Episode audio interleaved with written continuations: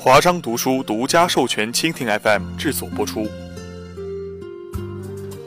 乔布斯，一个蕴含在丝滑巧克力里的隐秘的真理。一八四七年，位于英国布里斯托的方润巧克力工厂，第一次制成了适合远距离运输的块状巧克力。在此之前，巧克力制作者都仅仅把黑巧克力和牛奶巧克力当做食品加工中的调味品。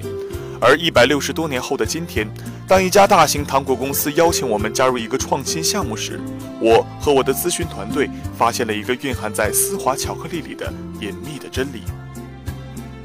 对于巧克力爱好者而言，他们对黑巧克力或牛奶巧克力的偏好程度并不完全取决于味觉，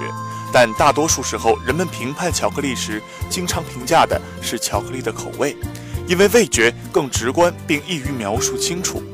人们对黑巧克力或牛奶巧克力的偏好程度，更多的取决于更深层次的文化体验和记忆。所以，很多时候我们在谈论对某款黑巧克力或牛奶巧克力的喜好程度时，只是在肤浅和无意识地表达蕴含在内心深处的关于食物的文化信条。实际上，是他们驱使我们做出选择的。我们通过一系列科学的研究和观察手段，发现上述事实。在研究中，我们把一些巧克力爱好者带到百货商店，并告诉他们可以自由地选择自己最喜欢的食品区域进行挑选。结果发现，一些人径直走向了民族风味食品区、香料货架和咖啡区，但另一些人却直接奔向日常食品区，主要陈列奶酪、牛奶和冰淇淋。之后，我们询问了这些人对巧克力的偏爱。大多数选择民族风味食品的人是黑巧克力的粉丝，而奔向日常食品区的人则偏爱牛奶巧克力。根据这个研究结果，我们意识到这背后蕴含着一些奥秘。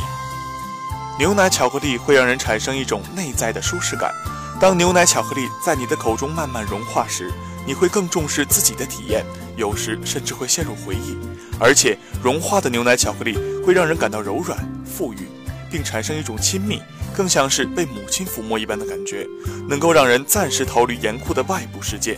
相比之下，黑巧克力则代表的是对外部世界及刺激的一种集中味觉体验不断向外蔓延。黑巧克力香浓，苦中有甜的味道，会给人一种复杂的味觉体验，使个体的自我意识、戏剧化的感受、冒险以及接受新颖事物的意愿被激发出来。一位我非常喜欢的黑巧克力的顾客就说：“吃完黑巧克力，我感觉我更爱我的男朋友了。”消费者对黑巧克力和牛奶巧克力持有如此迥然不同的观点，那么这两种产品又能够怎样相同对待呢？这两种产品的营销方式又怎么能一样呢？我们必须忽视这两种巧克力口味上的差异，寻找消费者对黑巧克力和牛奶巧克力产生不同感受的深层原因。本研究的结果之一就是，你将可能在市场上看到一些巧克力新品。这些新产品应用了我们从消费者身上获得的新发现，它们能够更好地迎合消费者的需求。牛奶巧克力给消费者的满足感源自于它在口中的感觉香甜、丝滑、柔顺，但也很普通。因此，新的巧克力会更注重提高牛奶巧克力的口感，延长它在口中的融化时间。例如，将牛奶巧克力做成长宽、薄厚不一的波浪形，这样当它吃进嘴里时，消费者就能有一种全新的感觉，并且由于其融化时间的不一样，还可以延长牛奶巧克力在口中的停留时间。而对于黑巧克力，制作者则更会注重提升它在人们吃完之后的感觉，使消费者感受到更强烈的刺激，心理透明度更高。新品巧克力可能会加进一些特殊的成分，使消费者在吃了巧克力之后感觉精力充沛、更加清醒，能够更好地感知外部世界。对巧克力所做的这些创新，就是我所谓的思考线。这种创新方法更为谨慎，也更少出错，因此利用这种方法提出的新的想法以及产品洞见都更容易取得成功。思考线主要有五个步骤，每个步骤都包含一些细节。比如碎片化的想法和零散的记忆、新信息、有趣的联想和一些杂乱的数据等，将这些琐碎的部分整合起来，可以构成强大的知识体系，帮助我们取得卓越的创新。下面我将和大家一起分享将这五个步骤完美串联起来的秘籍。就像生活中的许多事情一样，为了完成这本书，我也走了很多弯路。起初是胡安·马里亚诺鼓励我写本书，当然，当我跟他交流我对这本书的最初想法时，他显得很茫然，并充满困惑。怎么了？我问他。我完全没有搞清楚你在讲什么。他说：“为什么不按照我们当初招聘新员工时你讲的方式来写这本书呢？”从他的反应当中，我明白最初我对如何写好这本书思考的并不充分。无形的思考线突破时间、地点或限制的条件，连接起那些注定要遇见的人。我们给了你可以任意延伸、折叠或编织的红线，来完成完美的创造。你是说要探索思考线下所隐含的意义和潜在的联系，然后问一些合适的问题？我问他，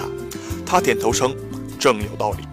我暗暗想，回到正题，就像我一直所认为的，人生从来就不是按照既定的路线前进，而是有一些看似毫无联系的生活碎片交织在一起。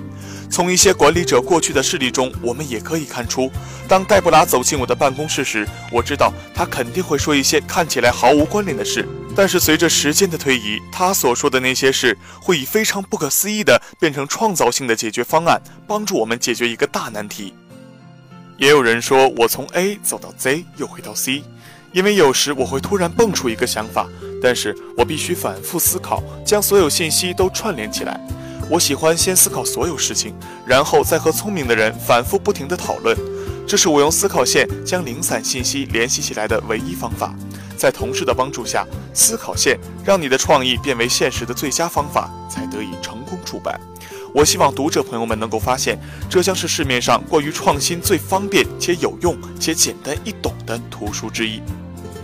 思考线的说法源自于一个古老的东方传说，它隐喻找到事物之间的正确联系，就可以获得精彩的创意，并取得具有商业意义的创新。在这个传说中，月亮上住着一位月老，每天晚上他都会带着一个大袋子和一本书外出，袋子里面装着红线，这些红线会把那些注定要相见的有缘人牵起来。月老的任务就是根据书上说的，用红线把两个有缘人以某种方式牵起来。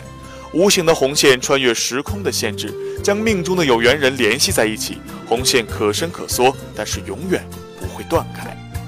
正如千里姻缘一线牵一样，我相信最伟大的创造就是能够突破历史、技术、文化、行为、需求以及情绪等障碍，被偶然联系起来的结果。而我们是可以发现这种偶然的。思考线把知识、记忆和洞见等编织起来，形成一匹无缝衔接的布料。思考线也可以冲破时间、空间、条件等限制，将注定要相遇的消费者需求与新产品及新服务联系起来，并最终取得成功。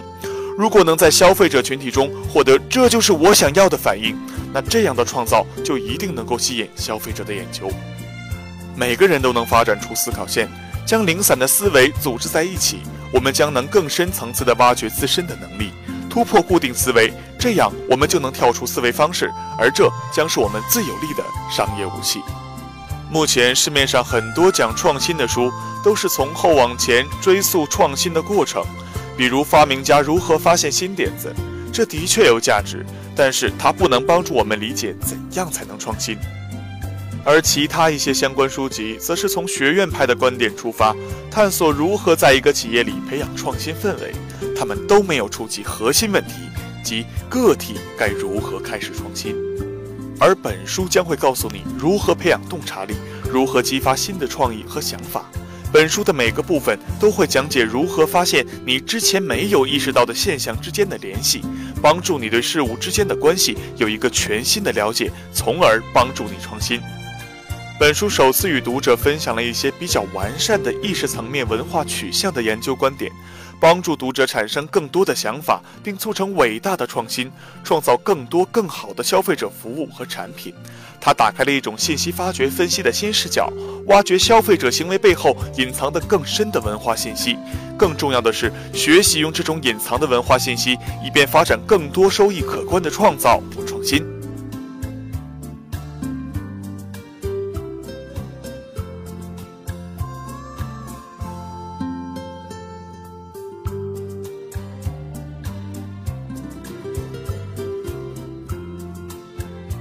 本书还关注日常生活用品，无论是只有两名员工的公司所开发的厨房水槽，还是更大组织层面上的产品。然而，在西方国家，很多人都将创新视为技术突破，他们认为技术突破有助于产生具有革命意义的新产品。这些产品能够得到社会精英和早期用户的认可，并占领巨大的市场份额。但创新并不仅仅代表了前沿尖端技术，它还应面向普通人。只要人们能够提出好的想法，证明其价值，并对该想法进行完善，就是在创新。本书相信一定可以为你们提供帮助。更多精彩内容，请阅读华章公司出版的稻盛和夫经典作品《干法》一书。